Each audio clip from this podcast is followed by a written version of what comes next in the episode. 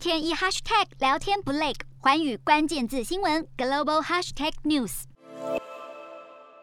美股连续三个交易日经历云霄飞车式走势，本周股指每天都出现大幅波动，投资人继续仔细思考联准会的最新政策决定、最新的 GDP 数据和企业财报。美股今天仍是大幅震荡，美股四大指数全数收黑，道琼指数下跌七点三一点，收三万四千一百六十点七八点；纳斯达克下挫一百八十九点三四点，收一万三千三百五十二点七八点；标普五百下跌二十三点四二点，收四千三百二十六点五一。一点，费半指数下挫一百六十三点零一点，收三千两百四十三点九九点。欧洲股市方面，美国联准会释出可能在三月升息的讯号后，欧洲主要股市今天开低，但随后在医疗保健和公用事业等防守型类股领涨下翻红收高。欧洲三大股市全数上涨，英国股市上涨八十四点五三点，收七千五百五十四点三一点；德国股市上扬六十四点八八点，收一万五千五百二十四点二七点；法国股市上涨四十一。点八四点收七千零二十三点八零点。Hello，大家好，我是环宇新闻记者黄佩涵。如果你喜欢环宇关键字新闻 Podcast，